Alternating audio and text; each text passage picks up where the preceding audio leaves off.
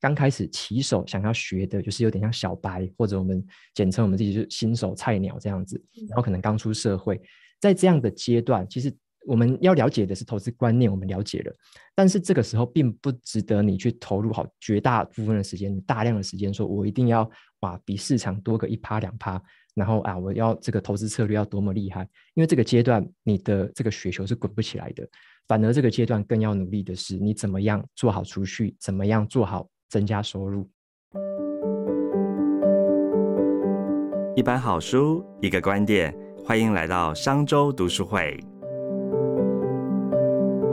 欢迎大家来一起参与今天的线上读书会。先来欢迎今天的两位来宾。好，首先我们先欢迎呢阅读前哨站的站长瓦基老师，请瓦基老师向大家打声招呼。Hello，大家好。好，再来欢迎呢是 Jenny 老师，请 Jenny 老师跟大家打个招呼。Hello，大家好，我是 Jenny。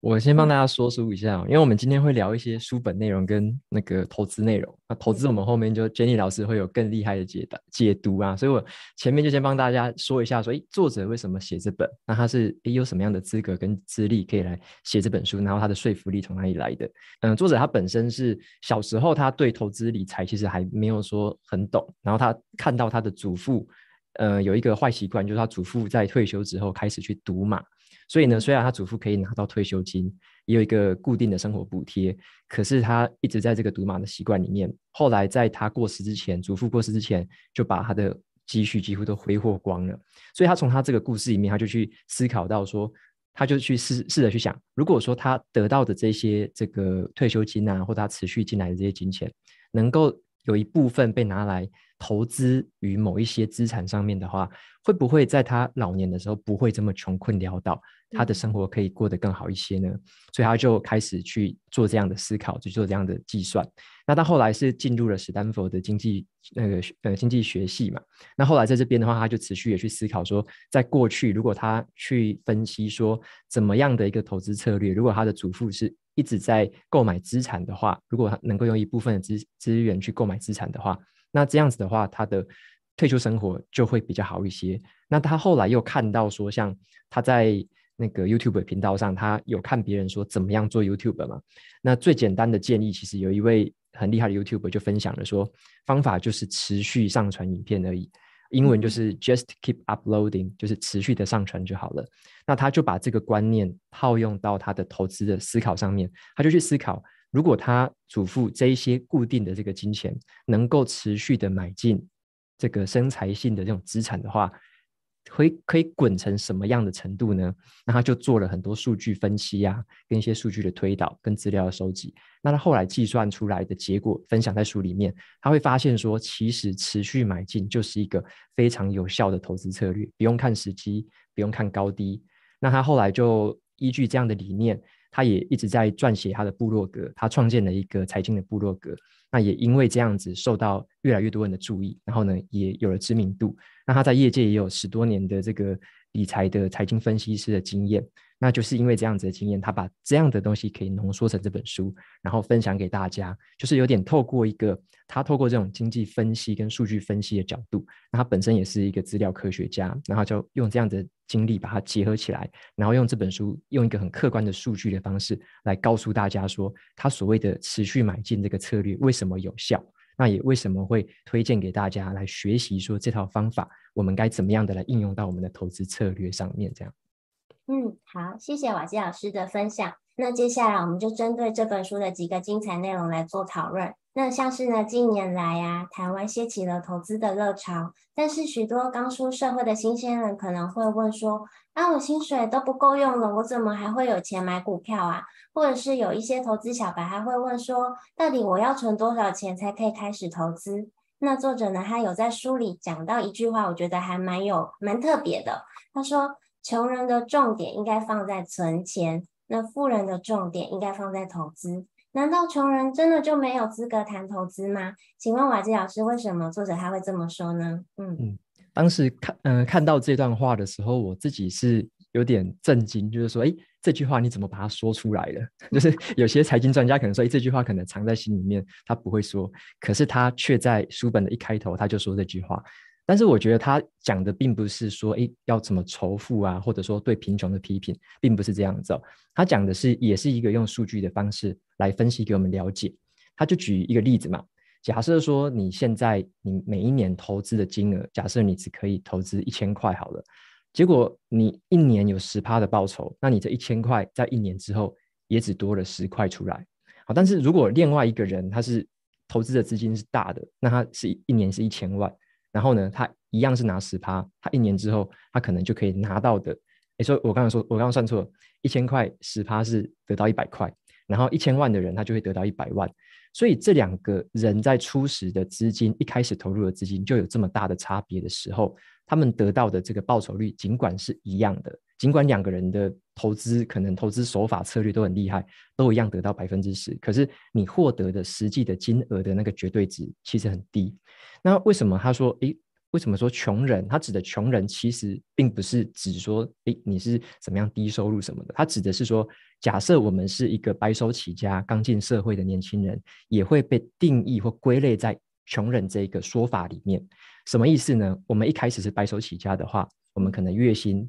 一开始是比较低的嘛，我们也还没有很大量的储蓄。那这个时候呢？我们得到的这个起始金额就是非常非常小的，可能我们每个月就是几千块、几万块，慢慢的这样累积而已。那在这个情况下，其实呢，你就算你有再厉害的投资技巧，你有再厉害的投资天分，你可能赚取诶百分之十啊，百分之多少，可是你这样子赚到的钱是远远低于就是那些初始资金很高的人。所以他用这个方呃对比来告诉我们说。如果是初始资金低的，或者说所谓的穷人这个类别，应该要思考的是怎么样先增加自己的储蓄跟自己能够获得的收入，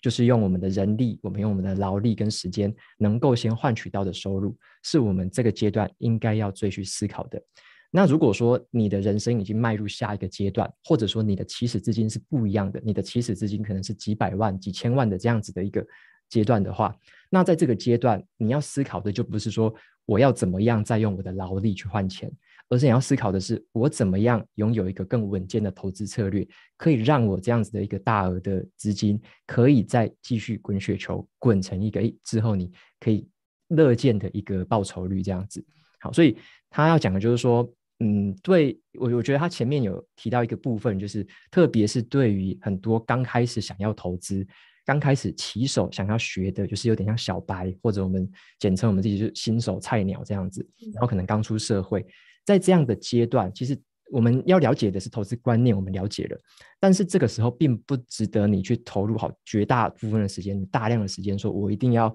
哇比市场多个一趴两趴，然后啊我要这个投资策略要多么厉害，因为这个阶段你的这个雪球是滚不起来的，反而这个阶段更要努力的是你怎么样做好储蓄，怎么样做好。增加收入，然后后面的话，如果你到了不同阶段，你再把这个比例分配到这个投资的策略上，或者是你再把这个资产可以再投入不同的这个资产类别的生财资产这样子。我在想，他要告诉我们的是，主要是这样的一个观念。对，那我觉得我我刚分析的，我我不知道说，哎，有没有人觉得说，听这个穷人跟有钱人听起来很刺耳？那也特别问一下 Jenny 看看，说你同意他这句话吗？或者是说，你会怎么解读他讲的那个观念？对，我觉得刚刚瓦吉老师讲的很对，就是一般人，我如果我刚刚看到这本书的话，我会觉得他好像直接就是把人分成穷人跟富人两种。那大家应该会觉得很害怕，说难道我今天是一个穷人，或者是我今天收入不够的话，我就永远都是在社会底层打转的那种感觉？但是其实作者他要讲的不是这个，他的意思是说，你今天可能刚出社会，你的本金还没有累积到很大的时候，其实你要做的事情是累积你自己的实力。这个实力呢，不见得是财富上面的实力，因为你今天如果是一个上班族嘛，你今天要怎么样可以增加自己的收入，就是去增加你自己的专业能力。你获得升迁之后呢，你自然而然你的薪资就大幅度的一个提升。在这一本书里面的前半部呢，作者他其实就用一个图表，他这个图表就是一个人他在一生当中他财富累积的过程啊，一开始呢一定是储蓄。我觉得这个也是这一本书里面为什么他会把它分成储蓄跟投资两。两个阶段。也就是说，你今天你先储蓄了之后，当你跨过了某一个门槛，你会发现你累积财富的速度会变得越来越快。因为你今天小资金的时候呢，你没有办法很好的去获，你最好是把你的资金做最有效的一个配置，然后创造最大的一个价值。可是当你真的，我们用巴菲特来举例好了，巴菲特他在早期的时候，你可以看到他的投资策略啊，也都是比较积极的那一种，可能会做一些套利策略啊，或者是做一些可能比较呃收购这些的，然后去赚取它的一个价差。可是到现在，巴菲特他的财富已经到了这么高了，他不会再去做这。些比较高风险的投资，他可能把它放在一些呃，值利率配的比较好，可能。这家公司呢，它的现金很充足，他会做回购股票，譬如说像苹果，就是他非常喜欢的公司之一嘛。他只要可以随着这个公司的成长一起来获利，他就可以去觉得说他已经把他的资金去做比较有效的一个配置。那我们举我们日常生活的例子来讲，如果大家有常常去银行啊，你会发现有一些那种高资产的客户啊，今天很多人他是拿投资型保单去，然后呢，你会觉得说，哎，这投资型保单可能他也给你个三点五个 percent。啊四个 percent 啊？可是这些人他就觉得说这样已经够了的原因，就是因为他的资金量体是非常大的，所以相比于一般可能资金比较小的人，我们可能会觉得说啊，怎么五趴六趴感觉好像很少。但是呢，对这些大资金的人来说，其实这样子他只要可以稳稳的获利，其实对他来说就是一种很好的投资策略。所以我觉得在这本书里面呢，我们要怎么样从他所谓的穷人去晋升到富人，其实就是在早期，在你比较年轻、你的生产力还还还很好的时候，你应该最大化去放大自己的一个价值。然后等到你呢资金累积到一定程度了之后，你可能你在思维上面、你在资产配置上面都会有不一样的选择。到那个时候呢，你已经成为一个他所谓真正的富人的时候，你也更懂得要怎么样去掌握自己的一个财富。好，谢谢两位老师的分享哦。那如同两位老师刚刚所说的哦，既然我们要存到呢足够的本金，然后还有增加自己的价值，成为呢所谓的富人，我们再开始投资。那么我们要怎么存到更多的钱呢？那关于呢个人的储蓄啊，还有理财的部分，其实作者在这本书有提到一些新颖的观念，都蛮值得在今天拿出来深入讨论的。就是关于存钱呢，我们常会听到有人说要把自己薪水的百分之二十啊，或什么三分之一啊存下来。那作者他觉得其实这个呢太不符合现实面了。那瓦基老师，请问呢，作者是怎么建议我们的呢？我们要存多少钱，或是怎么带怎样的心态去存钱？嗯，他有一个章节，就是章节的那个标题蛮耸动的，他就说个人理财的最大谎言。然后就说是什么呢？到底最大谎言是什么？他认为说，像有很多的媒体啊，或者说财经的那个专栏，可能会写一种标题叫做“诶，你省下一杯咖啡钱，过几年就可以变几百万”。然后这种感觉就会让你觉得，诶，每一天我好像喝一杯咖啡很罪恶一样，我以后就会少那个几百万，或者是我今天就是要省吃俭用，可能要啊，这个很多东西都不能买，要吃的比较简单啊，就非常非常的节俭那种感觉。那他。提出了这个观点是说，其实呢，极度的节俭或极度的这个节省，它不是让你致富的关键，它不会让你真正致富，因为你再怎么节省，节省是有限制的，因为一个人，我们或者是一个家庭，我们的基本开销都有一定的水准嘛，我们不可能说啊，为了说要节省，像像是有些财务建议会说，诶，你每个月就是存下可能百分之三十的钱就好了，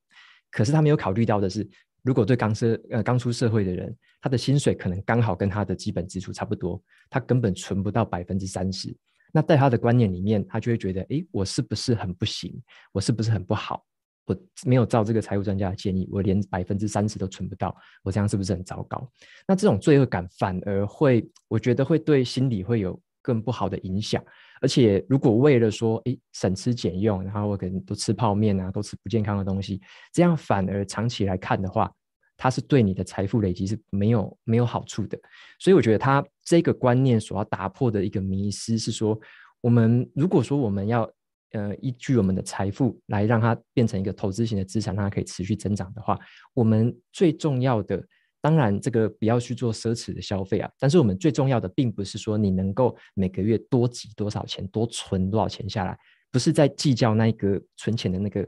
额度，或者说你一定要多少百分比。他认为这个不是呃最关键的，反而比较关键的部分是，你怎么样在你可以有一个基本生活水准保持着你的心身心灵健康的状态下，如果说你觉得喝一杯咖啡早上可以更有生产力，早上一杯咖啡可以让你工作呃更起劲，学习更有效率的话，那这杯咖啡是非常值得的。那你如果说为了说诶某个投资理财的节俭的建议，你就啊都不喝了，然后都不做了，很多原本会让你开心的事情你都不要了，这个时候你反而会对你的心理、对你的身体可能会有不好的影响。那长期下来，其实它对你的财富就是一个负面的这个影响。因此，我觉得说他在后面有接着一个章节，他就有提到了一个，就是说怎么样去扭转这个观念。就是说，如果我们不是斤斤计较在存钱的话，我们可以怎么做呢？所以后面他有提到的，就是说，像他书里面有提到五种不同的生财方式嘛。什么是生财方式呢？最基本的就是像我们会。在某一家公司，可能当受雇的员工，我们付出我们的劳力、精力来帮某一家公司工作，这个是最基本的，用我们的劳力跟精力换取金钱。那么再来的话，还有不同的获取财富的方式，例如说，有些人可能会把他的专业知识变成一个专业的技能，然后呢，把这个技能教给教出来，变成可能课程啊，变成可能书籍，变成可能讲座。像我跟 Jenny 就会有把一些专业的知识在。包呃打包起来，然后呢来传授给大家，这个就是把你的专业教学出来。那或者是有些人他有这个做产品或者做商品的头脑，他知道说什么样的产品，诶有这个商业的契机，他就可以去制造那一个产品，或者说打磨某一个数位的或者是实体的产品都可以。那你卖产品也是一个生财的方式。那最后一个他有提到说，嗯呃很多人都忽略到的一点，那一点就是在职场上面获得。更好的升迁跟这个薪资的加级，这一点非常重要。因为，嗯，在一一般来说啦，我们可能会觉得说啊，我投资可能就我现在是个小员工，然后我就靠着投资，然后可能累积到多少钱，我就要翻身，就要财务自由。可是他有提到的是，其实很大部分的，包含很多可能中年之后的创业家，很多人其实他们是透过他的职场实际的。他的经验的累积，他的专业知识的累积，他在职场上获得升迁，获得持续的这个表现好，然后被老板看到更多的舞台。透过这样子的一个能力的累积，他把这个。薪包含薪资，包含额外的可能分红奖金，透过这样的方式，其实他累积财富的这个速度是更快的，而且是更稳健的。后面你也比较没有后顾之忧，所以他有提到的就是在职场持续获得升迁，也是一个很好的这个获得财富的方法。也因此，就是回到刚刚一开始所提到的，他就想要打破那一个投资理财的谎言啊，就是说。关于存钱跟过度节俭这件事情，我们要重新的去思考一下。那我们要思考一下，诶，另外一个策略是说，其实你怎么样去创造，用你的人一开始的人力成本，用你的时间精力来去创造更多不同的价值，那才是最重要的事情。对。那我也想说，有一个地方，其实有一个地方，我看的时候。我还没有很了解，因为我自己不太会用他的方式。他说：“你要怎么花钱呢？”因为大家可能会很好奇，说：“诶，我可能偶尔存了一些钱，那我有时候要花钱的时候，会不会担心太浪费？或者说，如果我要没有罪恶感的话，我该怎么花钱？”对，那这个部分我好像看 Jenny 有比较特别的这个解释，想要请 Jenny 跟我们说明一下这个部分，就是作者他的建议怎么花钱呢？你怎么看的？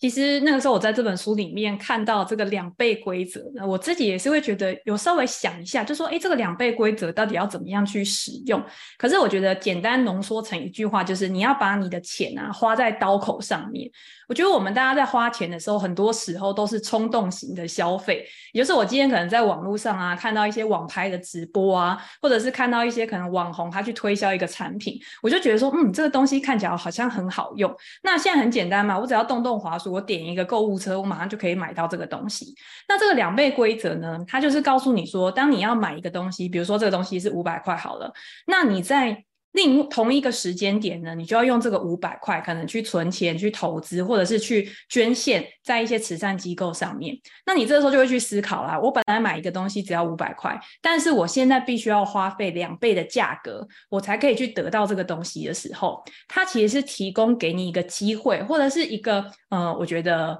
考虑的时间，让你去思考说，到底这个东西对你来说是需要。是必要的东西，还是你只是想要这个东西？所以我自己有的时候在用的时候，我觉得虽然说我不会称它为两倍规则，但是我常常用的一个方法就是，我会把我想要买的东西都加到购物车里面，然后放到购物车里面之后呢，我可能不会马上的去做决定，我可能会隔一天之后，我再去检视一下我这个购物车，我会想说，哎，那我现在是不是真的很需要这个东西？你要想想看哦，如果你放到购物车，你马上就会点下你。要购买的这个动作的话，表示说你一定是非常急着要去使用它，那这个东西一定就是必要的嘛。可是如果你可以想个一两天，然后你都觉得说，哎，我不知道到底要不要买，我这钱花的到底值不值得，会不会有更便宜的时候的时候，其实就表示说这个东西你可能现在是不是非常需要的。所以有的时候大家会觉得说，啊，这东西现在打折啊，很便宜啊，我就囤货啊。可是你会发现，你囤货了之后，其实你花出去的成本啊，不一定会比你在需要的时候去购买一定的数量还要来得及。省，因为囤到最后呢，你都会发现很多东西都过期了，很多东西都已经不能使用了。所以这个就是我觉得你要怎么样没有罪恶感的花钱。我觉得就是第一个是你要经过二次的思考，你要知道你是不是真的需要这个东西。第二个就是你今天你花了这个东西之后，它为你带来的价值。我觉得刚刚瓦基老师有讲一个很好，就是你今天你去买一杯星巴克，这杯星巴克可能一两百块，但是如果它可以为你带来的产值，你写一篇文章可以帮你赚个五千块的稿费。如果你今天呃去到公司，你做了一个很好的一个简报或者怎么样之类的，然后主管很赏识你，这个月的奖金多了一点。那其实它为你带来的产值有可能是好几倍的。那这个呢，其实老实说，你花这杯咖啡的钱，你就不会觉得很罪恶。你可能还觉得说，我每天就是给他再喝一杯，搞不好我可以更有生产力，然后可以得到更大的一个报酬率。你的投入的成本跟你获得的报酬去相比，然后才知道你这钱到底花值不值得。那刚刚我嗯，Jenny 老师有分享我们是如何无罪恶的来花钱嘛？那就是两倍规则。那里面还有提到一个还蛮。琥珀迷思的一句话，他说：“其实信用卡卡债啊，就是我们有信用卡债，它未必是一件坏事。那为什么呃作者会这么说？是有什么原因吗？”嗯。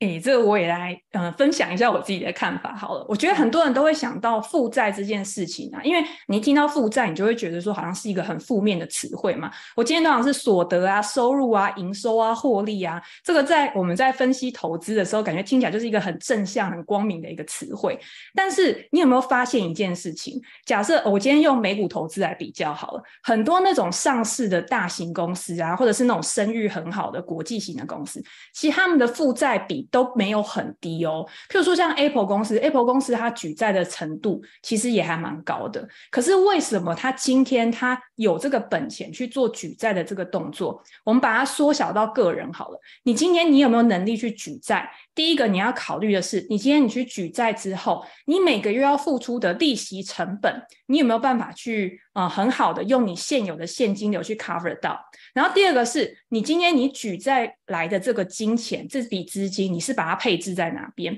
很多人在过去呢，我觉得市场还很好的时候，都会说：哎，我今天有一栋房子，我就去把我这个房子增贷了之后呢，可能一点八 percent 的一个利率，我把它丢到股票市场上面，那它可能可以给我带来七个 percent、八个 percent 的一个报酬。那他就会觉得说，他这一笔负债呢，其实是呃负债的很有价值的。但是大家也要想到，就是股市的行情有好有坏嘛。今天有可能是在一个大好行情的时候，你觉得你今天你举债，你可以获得很好的报酬。但是如果今天是空头市场的时候，你本来你的本业的现金流、你的收入有没有办法在这种逆境的时候，也可以去 cover 掉你的一个利息支出？因为银行总不会说，哎，现在景气不好哦，所以你现在不用付我利息。等到景气好的时候，你收入增加的时候，你再付我利息。所以不管今天是个人，或者是今天是企业，其实大家去看他的负债比，跟他的一个他赚进来的钱有没有办法去支应他的固定的利息支出，这些都是很重要的一个指标。那第二个就是很多人呢，他去举债的原因，并不是因为说他真的已经山穷水尽，然后必须要去举债才可以去支应他的。生活。在这本书里面呢，他说举债其实有一种降低风险的作用，因为你今天举债的成本如果比较低的话，你今天呢？你举进举债进来的钱，其实就是一笔现金。这一笔现金呢，可以去支应任何的紧急支出的时候。那我觉得在呃可承受风险的范围之内呢，其实我觉得是可以去举债的。反正大家要举债，就是有一个我觉得很重要，你要去衡量的，就是这一笔钱你举债、你负债进来了之后，你要花到哪边？你今天你花到一个地方，它为你赚进来的生产力，它为你赚进来的报酬要大于你的负债成本，这一笔投资，这一笔负债才是。有意义的，但是如果你今天你是举债，然后拿去买名牌包，可能拿去旅游，那这些东西你是花完了就花完了，它并没有具有生产力，它没有办法为你带来额外的价值的时候，那我觉得你在举债的时候，你就要好好思考清楚，它是不是只是增加了你未来的一个负担而已，并没有办法在未来为你带来更好的现金流。所以这个是我对于我自己在看完这一段的时候，也是会有些醒思，就是负债的时候，其实好好的去利用负债。这件事情可以为你放大价值，但是如果今天你的举债是放到一些不具生产力的用途之上，有可能就会为你带来一些我觉得未来比较重大的一些灾难。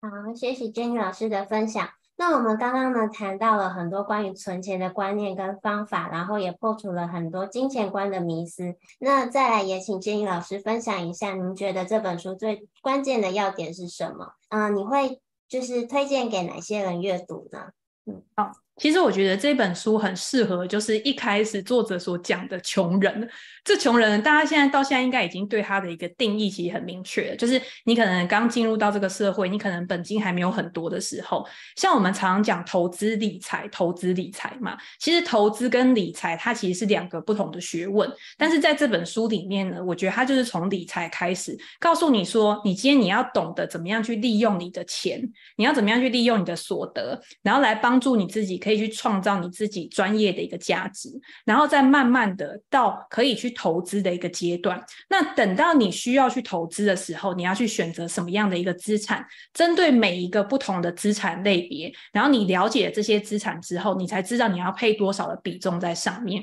所以我觉得一开始的新鲜人，我觉得很适合从一开始就开始阅读。但是呢，也有一些是我已经踏入到投资市场，但是你在过去呢，你可能不是很了解，说到底除了股票，到底除了债券之外外。还有哪一些投资资产？那在这本书的后半部，其实就可以提供一个很好的指引，然后让你去了解这些资产之后，你可以去做出更好的一个配置。所以，就像刚刚瓦基老师讲的一样，就是如果你今天你刚开始投资，那我觉得也很适合这本书，你就从头开始读。但是你已经有一点底子的，我觉得你就算从中间开始读，我觉得都会有很大的一个收获。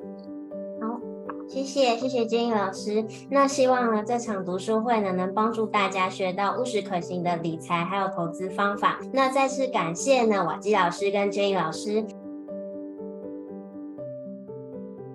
商周读书会集结商业周刊出版的好书选读，邀请您订阅 Podcast 商周吧，或是按赞追踪 FB 粉丝团商周读书会，掌握最新出版讯息。